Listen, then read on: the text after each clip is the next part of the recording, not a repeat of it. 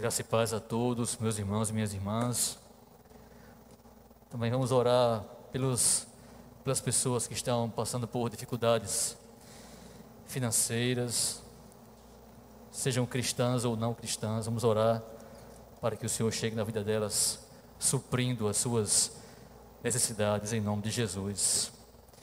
Vamos abrir a palavra do Senhor lá no livro de, de Atos capítulo 9. Atos 9, do versículo 36 até o 43. A ressurreição de Dorcas. Todos acharam? Façamos a leitura. Havia em Jope uma discípula por nome Tabita, ou Tabita, nome este que traduzido quer dizer Dorcas. Era ela notável pelas boas obras e esmolas que fazia. Ora, aconteceu naqueles dias que ela adoeceu e veio a morrer, e depois de a lavarem, puseram-na no cenáculo. Como Lida era perto de Jope, ouvindo os discípulos que Pedro estava ali, enviaram-lhe dois homens que lhe pedissem: Não demores em vir ter conosco. Pedro atendeu e foi com eles. Tendo chegado, conduziram-no para o cenáculo e todas as viúvas o cercaram, chorando e mostrando-lhe túnicas e vestidos que Dorcas fizera enquanto estava com elas. Mas Pedro, tendo feito sair a todos, pondo-se de joelhos, orou e voltando-se para o corpo, disse: Tabita, levanta-te. Ela abriu os olhos e, vendo a Pedro, sentou-se. Ele, dando-lhe a mão, levantou-a e chamando os santos, especialmente as viúvas, apresentou-a viva. Isto se tornou conhecido por toda a Jope, e muitos creram no Senhor. Pedro ficou em Jope muitos dias, em casa de um curtidor chamado Simão.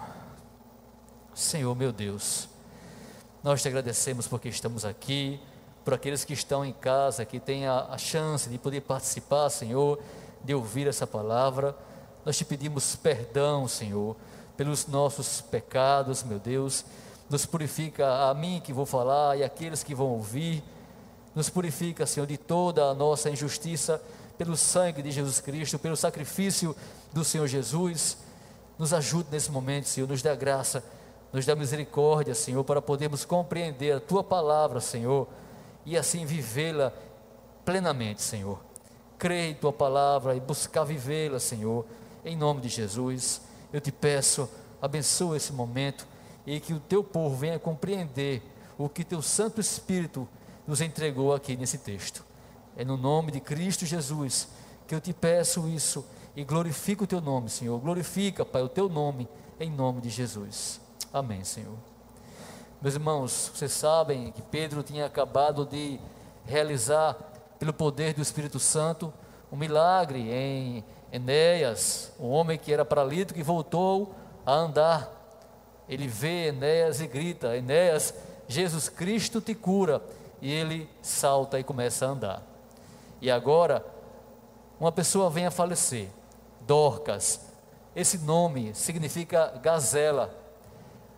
Gazela, irmãos, é um animal que para esse povo representava a beleza então, quando os pais dela lhe deram esse nome de Dorcas ou de Tabita, eles certamente a acharam muito linda enquanto bebê. Mas o Senhor, na sua soberania, quando deu esse nome para ela, ele sabia que esse nome teria outro sentido nessa passagem para nós e para aquele povo, porque a beleza dela tinha se tornado muito maior do que aquela que os pais tinham visto. A sua beleza era outra, era a beleza das boas obras, era a beleza da bondade que vem de Deus, era uma beleza interior. Dorcas era uma mulher que costurava para que as viúvas tivessem roupas. As viúvas daquele tempo, vocês sabem, eram muito carentes. Elas não tinham ninguém por elas, ninguém por elas. Então elas tinham que fazer qualquer coisa para poder ganhar dinheiro, sobreviver e conquistar sua, o seu alimento. Então elas não tinham muitas vezes como ter roupas, elas só conseguiam o suficiente para a alimentação. E Dorcas, essa mulher, com as próprias mãos, ela vai coser, vai costurar roupas para as viúvas. Isso quer dizer duas coisas. Primeiro, o amor de Cristo estava nela, ela tinha realmente em si amor pelas pessoas, o amor de Deus. Ela tinha obras, ações, mas ela também era uma pessoa que não tinha muito dinheiro, porque se tivesse, ela iria comprar as roupas, mas não, ela fazia as roupas. Quer dizer que ela dava o que ela podia dar. Ela não se justificava dizendo, não, mas eu não sou rica, eu não posso. Ela dava o que ela podia dar. E assim ela abençoava aquelas mulheres que tinham tão pouco ou não tinham nada, ela lhes dava roupa para vestir. O que para mim e para você parece algo tão banal, né? Temos tantas roupas em casa, mas essas não tinham praticamente nada. Quando o texto fala que elas mostram a Pedro as roupas que receberam de Dorcas, o texto quer dizer, no verbo que ele usa, que elas mostram as roupas que elas usavam. Elas não estão mostrando várias roupas que Dorcas deu a elas, elas estão mostrando que a roupa que elas usavam naquele momento, Dorcas tinha feito para elas. Ou seja, não fosse por Dorcas, elas não teriam que vestir. O amor daquela mulher, representado em boas obras e em esmolas. Ele separa as duas coisas: boas obras e esmola. Notável em boas obras e esmolas. Porque boas obras não é você somente, somente dar esmolas, somente ajudar aquele que não tem, vai além disso. São atos de bondade que o cristão realiza e você vai entender que esse texto ele tem um significado importantíssimo que eu não consigo ver com facilidade, mas que dá fala de algo tremendo a respeito do cristianismo, a respeito de Jesus, a respeito da sua igreja, a respeito de vocês. Dorcas é a primeira, é o primeiro, a primeira pessoa cristã que é ressuscitada no Novo Testamento. Na verdade, no livro de Atos. Cristo tinha feito isso. Paulo fará isso lá na frente, como jovem. Mas aqui é a primeira vez que um apóstolo, que um discípulo, pelo poder de Deus, pela oração, faz com que uma pessoa morta volte a viver. E por que Deus fez assim?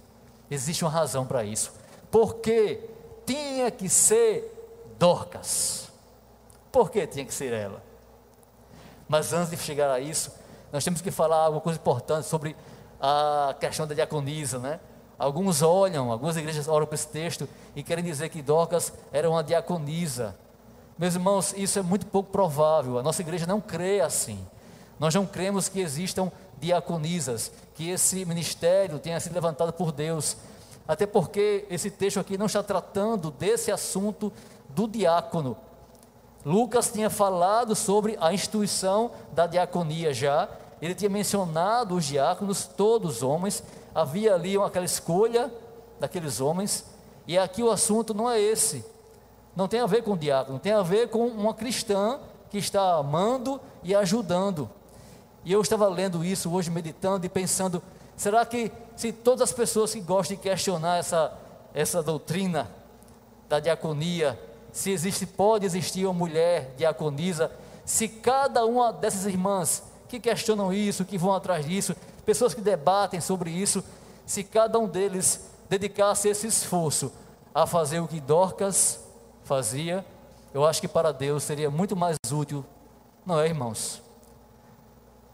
Certamente discutir teologia é importantíssimo. Temos que estudar a Bíblia, cada vez mais debater de maneira saudável, mas eu garanto a você que para Deus muito mais importante era o que Dorcas fazia, e não se ela recebia o nome de diaconisa ou não. Porque as obras dela já diziam tudo sobre ela. E isso é que é importante, meus irmãos. Isso é que é importante. Mais importante do que o carro de diácono é o que eles fazem, é o que eles fazem, para a glória de Deus. E essa mulher que ajudava tantos com esmolas, com boas obras, com atos de bondade, essa mulher venha a falecer. E aqueles homens, dois homens ali, vão chamar Pedro, que estava perto, em Lida, para que ele fosse, para que ele não demorasse em ir até Jope. Não sabemos dizer se esses homens acreditavam que Pedro poderia ressuscitar Dorcas. O texto não fala isso, o texto não diz isso. Talvez eles crescem nisso, ou talvez quisessem apenas que Pedro viesse consolar aqueles irmãos tão tristes, que choravam tanto. Mas o fato é que Pedro vai. E chegando lá, o seu corpo, o corpo dela já estava no cenáculo, na parte de cima da casa, lavado, tinham dado banho nela já. E Pedro sobe ali e muitas viúvas choravam pela morte de Dorcas. Como é importante, não é? Uma pessoa chorar de maneira sincera pela morte de outra. Uma pessoa que vem, um cristão que está nessa terra e que faz com que os outros chorem de tristeza porque ele foi embora. Porque ele, enquanto vivo, ela, enquanto viva, fazia o bem às pessoas. Elas teriam saudades de Dorcas, porque Dorcas fazia o bem para elas, as ajudava. Está aqui implícito que esse povo não cria, não acreditava ainda, porque no fim ele fala que depois do milagre, muitos creram, muitos creram. Ela ajudava aquelas viúvas que não eram cristãs, necessariamente cristãs, não eram. Ela ajudava quem precisava de ajuda. Era o que Dorcas fazia. E assim aquele povo chorava de maneira sincera. Naquele tempo, como hoje ainda existe no interior, pessoas são pagas para chorarem nos velórios. Naquele tempo já existia isso, mas aqui não, era um choro sincero, meus irmãos, minhas irmãs. Porque Dorcas, ela era notável em boas obras, em esmola, ela fazia o bem às pessoas. Ela era uma cristã. E é aí que eu quero chamar a sua atenção para o significado dessa mensagem. Existem aqui muitas, muitas lições de Deus sobre oração, sobre fé, sobre boas obras, mas a principal mensagem é essa: que Deus ressuscitou uma mulher que era discípula de Jesus. E a vida dela, assim como a morte dela, serviram, serviram para a glória de Deus. Ela, enquanto viva, glorificava a Deus, enquanto morta, ela também glorificou a Deus. Através dela, as pessoas creram em Jesus. E elas viram, elas enxergaram que aquele milagre, aquela coisa maravilhosa, Deus tinha operado em uma cristã. Você entende isso? Eles para eles, o cristianismo era apenas uma seita. E ali tinha uma mulher cristã que as ajudava. Pronto. Mas elas viram Pedro usou Pedro e Dorcas para mostrar que aquelas boas obras de Dorcas, aquele amor de Dorcas, aquilo vinha de Deus. Dorcas era uma discípula de Jesus. Essa é a única, é o único momento da Bíblia em que existe a palavra discípula no feminino. Lógico que no tempo de Jesus existiam muitas discípulas, Maria Madalena, muita gente, muitas mulheres, mas a primeira vez que a palavra discípula aparece é essa, primeira e única vez. É para dizer: olhe, o que Deus fez foi algo maravilhoso, mas Ele fez na sua discípula, na sua filha, na sua serva, em uma cristã. E ali muitos creram, meus irmãos, no cristianismo. Você entendeu o significado desse texto? E o que é que tem a ver as boas obras com a ressurreição? Tinha que ser Dorcas. Ela falou alto, Deus falou alto através dela para aquelas pessoas, tanto com as suas obras, quanto com a ressurreição que Pedro operou.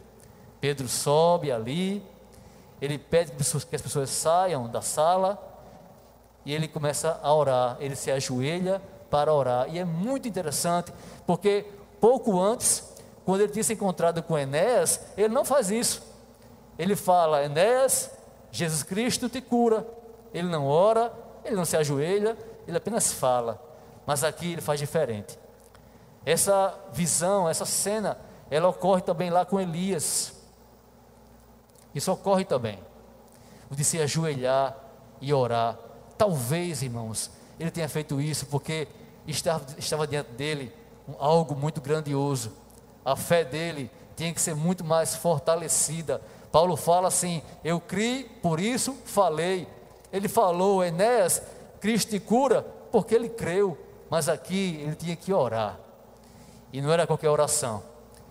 Tinha que ficar sozinho, ajoelhado e orar a Deus.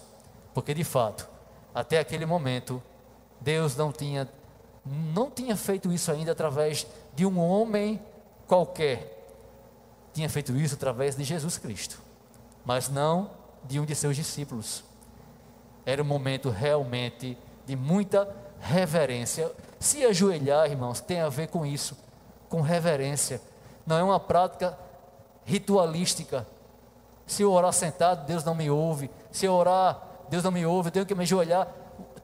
O ajoelhar-se é para mostrar a sua reverência a Deus, o seu respeito a Deus e aquele momento.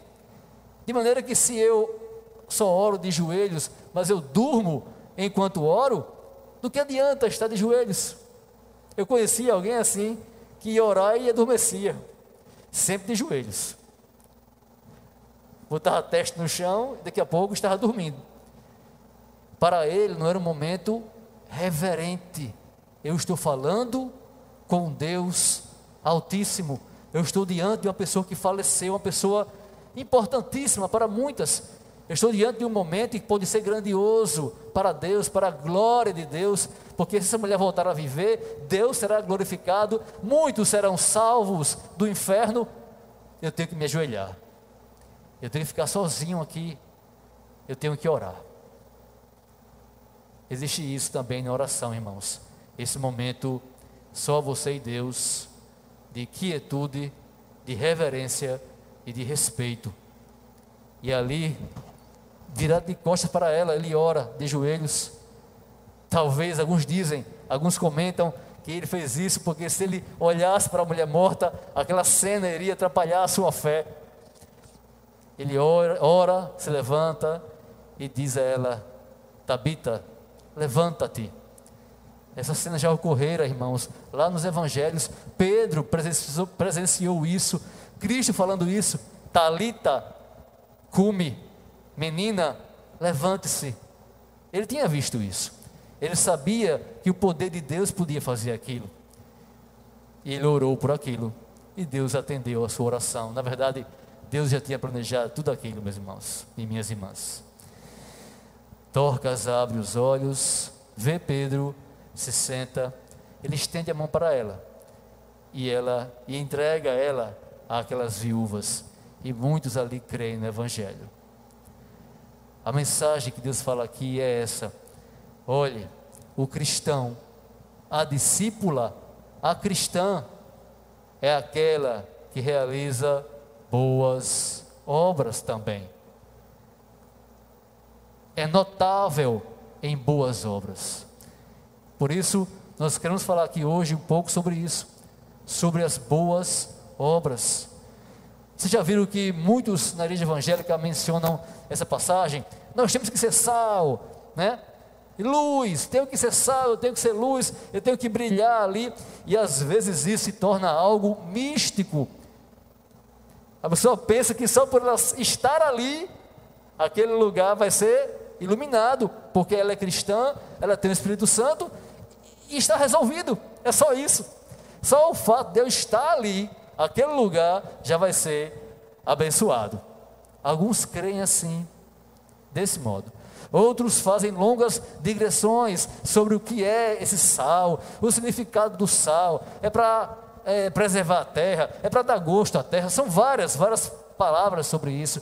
Mas a palavra de Cristo sobre isso é muito simples. Ser luz, ser sal, é realizar boas obras para que os homens vejam as suas obras e glorifiquem o vosso Pai que está nos céus. Depois que ele fala de sal, de luz, ele diz essa frase: para que as pessoas vejam as suas obras e glorifiquem a seu Pai. Por que ele fala isso? Glorifiquem a seu Pai que está nos céus. Sabe por quê? Porque você, aqui na terra, pode ser instrumento para a glória de Deus que está nos céus. Você veja como isso é maravilhoso? Como você, como eu, um pecador, fraco, como nós podemos, de alguma forma, ser instrumentos para a glória de Deus, para que as pessoas olhem para você e digam: Deus seja louvado pela sua vida. Deus planejou isso para você, para todos vocês. Esse é o plano de Deus para nós. Muitos acham que é apenas a salvação, né? Não, eu vou ficar aqui, eu já estou salvo, sou calvinista, não vou perder a salvação, vou esperar Cristo voltar, venho para o templo está resolvido. Dou o dízimo, pronto. Tento ler aí a Bíblia em um ano e está tudo certo. Não é só isso. Deus nos chamou para boas obras que Ele mesmo preparou, que Ele planejou para nós. Enquanto eu e você estivermos vivos, nós temos que estar pensando constantemente nessas boas obras, em fazer o bem às pessoas, porque elas, porque isso vai dar testemunho de Jesus Cristo para elas. A ressurreição de Dorcas, irmãos e irmãs, tem a ver com isso. Deus fez isso naquela mulher para mostrar que o cristianismo é isso, que Ele é o Deus daqueles que fazem boas obras porque acreditam em Jesus, porque creram em Jesus. Essa é a grande verdade. Aí você vai ser luz, aí você vai ser sal. Não importa qual seja a interpretação que se dê a esse sal, a essa luz, Cristo já interpretou. Ser sal, ser luz, é realizar boas obras. As boas obras, irmãos, elas às vezes muitas vezes causaram problemas na história do cristianismo. Porque vocês sabem, há muitos séculos, o diabo tem levantado teólogos para dizer que as, a salvação ela vem pelas obras. Que se eu pratico boas obras, eu serei salvo. O nosso país, a grande massa do nosso país, ela ainda crê assim mesmo após Santo Agostinho, após Lutero, após Calvino, eles ainda creem assim, que eu preciso fazer o bem para ser salvo. E assim elas tentam trazer glória para si mesmas, elas desconfiam de Deus e confiam nas suas ações. É por isso que para falar de obras, eu tenho que falar primeiro que as obras elas não salvam. Algum cristão aqui mais antigo já sabe do que eu vou ler aqui mas talvez alguns visitantes que estejam nos assistindo não saibam. Mas as obras, elas não salvam ninguém. Ninguém será justificado diante de Deus por obras da lei, Romanos 2:20, 3:20. Ninguém será justo diante de Deus porque praticou as obras da lei. Porque se Abraão foi justificado por obras, ele tem do que se gloriar, mas não diante de Deus. Romanos 4:2. Abraão, se ele foi justificado por obras, ele poderia se gloriar diante das pessoas, mas diante de Deus, ninguém pode se gloriar, porque Deus sabe que se você faz o bem aqui, você faz o mal ali. Porque Deus sabe que você só fez o bem porque Deus te deu graça para fazer esse bem. Não existe razão nenhuma para jactância, para orgulho, meus queridos, minhas queridas. Tudo vem do Senhor. Todo dom, toda luz vem do Senhor, não vem de você.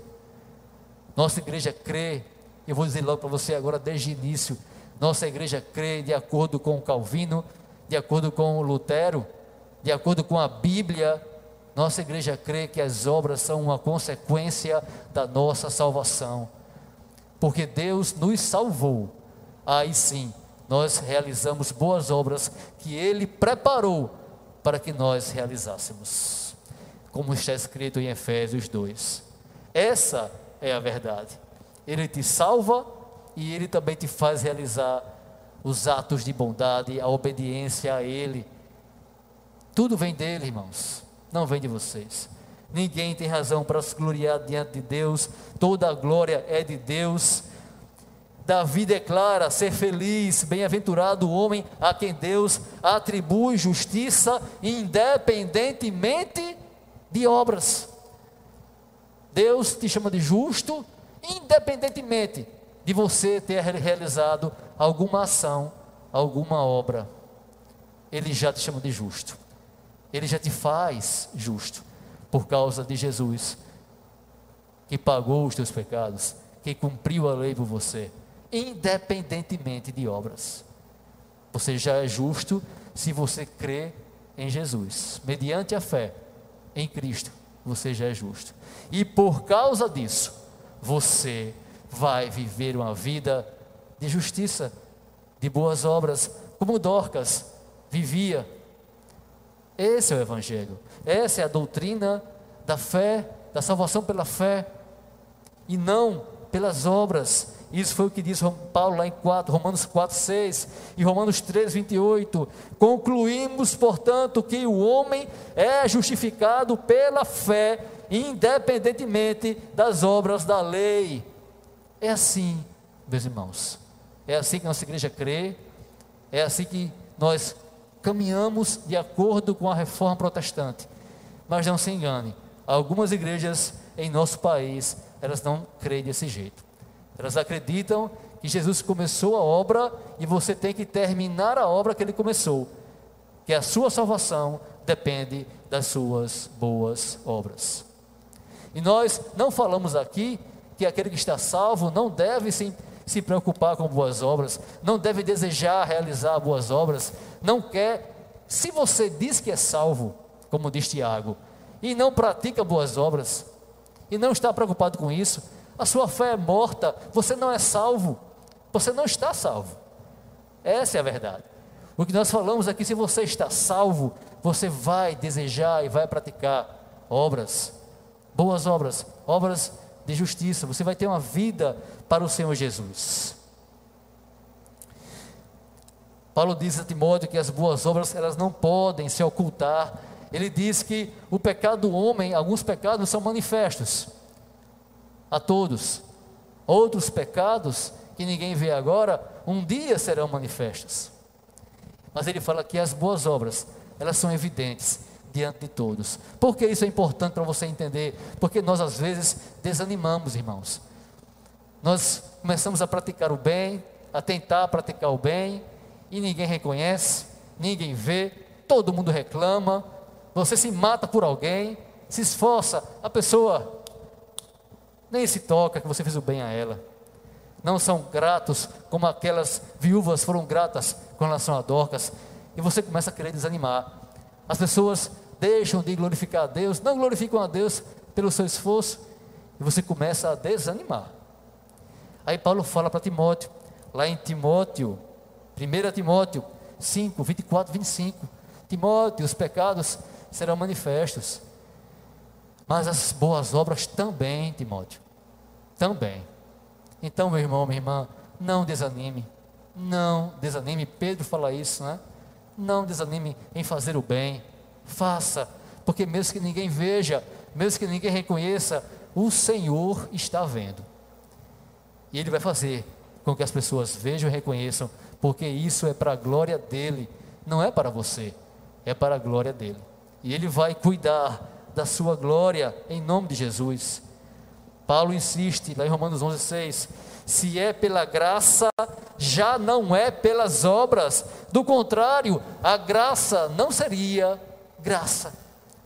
Se é pela graça, não pode ser pelas obras, porque do contrário, a graça não seria graça. A salvação, ela vem pela graça, meus irmãos, pelo favor de Deus para conosco, pela sua misericórdia, sua graça, seu amor para conosco. A salvação vem disso. Não é, não é pelo pagamento, é pela promessa é pela promessa de Deus e não é pelo seu pagamento a Deus, é o que Paulo também fala. Porque se fosse pelo seu pagamento, Deus estaria devendo a você, mas não, é pela promessa que ele fez em Jesus. É assim que ele te salva. E aquele que não crê assim, não pode se salvar e não pode também realizar as verdadeiras obras do Senhor. E como já citei aqui, ele fala: nós somos feitos por Ele, feitura dele, criados em Cristo Jesus para boas obras. Você foi feito para realizar boas obras. Se o cristão não está realizando boas obras, ele está perdendo o sentido da sua vida. Talvez por isso muitos às vezes ficam desanimados, não encontram mais sentido. Qual é o meu sentido? Perde a vontade de viver, perde o ânimo, perde o propósito, porque o propósito é para as boas obras, feitos por Deus em Cristo, para quê? Para as boas obras. E essas boas obras vão glorificar a Deus, vão fazer o bem às pessoas e vão glorificar a Deus. Para as boas obras, as quais Deus de antemão preparou para que andássemos nelas. Veja que maravilha, você não está sozinho, você está fazendo um caminho que Deus já fez. Então, irmãos, vamos nos apegar ao exemplo de Dorcas, nos apegar a essa doutrina tão importante no cristianismo, a essa consequência da verdadeira fé cristã. Ele diz lá em Tito para ser zeloso, para sermos zelosos de boas obras. Eu tenho que estar preocupado com isso, em realizar o bem, em fazer o bem a todos, em obedecer a Deus. Eu tenho que estar preocupado com isso. Ser zeloso de boas obras é o que o Senhor nos diz. Ele fala bem assim: lá em Tito 3,4, Tito 3,4, 14. Agora, quanto aos nossos, que aprendam também a distinguir-se nas boas obras, a favor dos necessitados, para não se tornarem infrutíferos. Não nos tornemos infrutíferos, sem fruto. Uma vida cristã sem consequência, sem bons frutos para Deus, para as pessoas. Eu tenho que me distinguir. Lá no texto sobre Dorcas, ele fala de santos. Santo, irmão. Pessoas olham para essa palavra, para a palavra santo, e pensam em algo assim, uma coisa, né, como já falei, mística, com a áurea ao redor. Mas santo é dizer, eles eram diferentes. Eles eram diferentes das outras pessoas. O cristianismo causou uma revolução porque Deus fez um povo diferente. Mas se hoje o cristianismo, no cristianismo não existe mais isso, se nós não somos diferentes, se nós não ajudamos aqueles que carecem de ajuda, se as pessoas não estão mais chorando por nossa causa, e digo pessoas que eram por nós abençoadas, não porque era amigo, então, qual é a diferença? Como eu estou me distinguindo? Ele diz em Tito: diga a eles que se distinguam, que se diferenciem. Como? Pelas boas obras. Aí você será diferente. E aí o cristianismo vai tomar realmente força através da sua vida particular. E por fim chegamos a talvez o texto mais difícil que trate das obras, que é o texto de Tiago, que até Lutero, com o qual até Lutero teve dificuldades. Para quem não sabe, Lutero tinha dificuldades com a carta de Tiago. Mas porque ele não entendeu muito bem o que Tiago dizia. As obras, elas ainda existem. E elas são resultado de uma fé que vem de Deus. Tiago não está dizendo que a salvação vem pelas obras. Ele está dizendo que a salvação gera as obras. A fé da qual Paulo fala, a fé a qual Paulo tanto se refere em Romanos, Efésios, Gálatas, essa fé, ela tem que vir acompanhada de vida diferente. Se eu digo que estou com Cristo, eu tenho que andar como Cristo andou, porque se eu não ando como Ele andou, eu não estou em Cristo. Não estou. Então ele fala isso. A fé verdadeira é aquela que vai trazer obras. Essas obras elas testemunham dessa fé verdadeira. Cristo falou isso: pelos frutos conhecereis. E veja o que ele fala lá em Tiago 2, 14. 14, 15 até o 18. Assim, também a fé, se não tiver obras, por si só está morta. Mas alguém dirá: Tu tens fé e eu tenho obras. Mostra-me essa tua fé sem as obras, e eu, com as obras, te mostrarei a minha fé. Ninguém pode ver a fé do outro. Mas o que Tiago fala aqui é muito simples. Olhe, com as minhas, com a minha vida, com a minha ação, com as minhas ações, eu vou te mostrar a minha fé. Então você, para mostrar a sua fé, tem que mostrar por intermédio das suas ações. Não tem como alguém dizer que é cristão e vive uma vida completamente diferente de Jesus, cheio de rancor, cheio de raiva, cheio de ódio. Odeia mais do que ama? Como assim? Como pode isso? Não pode. Não tem misericórdia, não busca pureza, não ama pureza, não ama nada que vem de Deus. Então, como ele pode ter fé? Dorcas tinha fé. E Dorcas mostrou a sua fé, como dizia Tiago. Ela mostrou a sua fé, costurando, entregando roupas àquelas mulheres. Foi isso que ela fez. E ela não fez aquilo para se salvar, para quem sabe conquistar, convencer a Deus a salvá-la. Ela fez aquilo porque ela estava salva e estava tão grata a Deus e tão cheia do amor de Deus que era impossível para ela ver aquelas senhoras, aquelas mulheres passando frio, vestindo trapos. Era impossível para ela, porque o amor de Deus estava nela, como o amor de Deus está em cada cristão. Mas nós temos que pedir a Deus que Ele faça aumentar esse amor em nós, que possamos conhecer a largura, a profundidade, como eu li aqui semana passada sobre Pedro, e conhecer o amor de Cristo cada vez mais do que já conhecemos. Mas lembre-se, o resultado sempre será o que Paulo fala em Efésios: as boas obras. Sempre será aquilo o que Dorcas estava fazendo antes de falecer. Vamos orar nesse momento.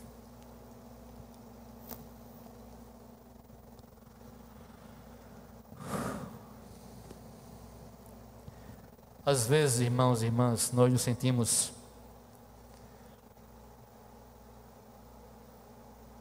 como se não houvesse um propósito, um sentido para nossas vidas. Mas não é que não exista, é porque nós esquecemos. Nós esquecemos o propósito para o qual nós fomos feitos em Cristo Jesus. É para boas obras, para fazer o bem, para obedecer a Deus. Esse bem é fazer a vontade de Deus. E assim, ver as pessoas felizes, abençoadas e Deus em Cristo sendo glorificado. Muitos creram ali, muitos creram por causa do milagre, mas também creram por causa da vida de Dorcas. Senhor, nós queremos te agradecer, Senhor, porque o Senhor sempre e mais uma vez nos lembra do nosso propósito, Senhor, daquilo que o Senhor preparou para nós, uma vida reta, correta, justa, de amor para com o próximo, de amor para com a tua palavra, Senhor, de ódio pelo pecado, Senhor. Meu Deus, nos ajude a conhecer o amor de Cristo cada vez mais, meu Deus. Meu Deus, que ninguém que está me ouvindo agora venha a se desviar ou venha a virar o rosto para aquele que está necessitado, verdadeiramente necessitado, Senhor. Se pudermos ajudar, que possamos ajudar, Senhor, em nome de Jesus, não para ir para o céu, mas por amor a Ti e por amor a Ele. Em nome de Jesus, faz cada um de nós como Dorcas, meu Deus, e que o Teu nome seja glorificado, e que assim realmente possamos brilhar, Senhor, não misticamente, mas brilhar a Tua luz nessa terra. É no nome de Jesus que eu te peço isso, e eu te agradeço. Amém, Senhor. Vamos louvar a Deus mais uma vez, irmãos.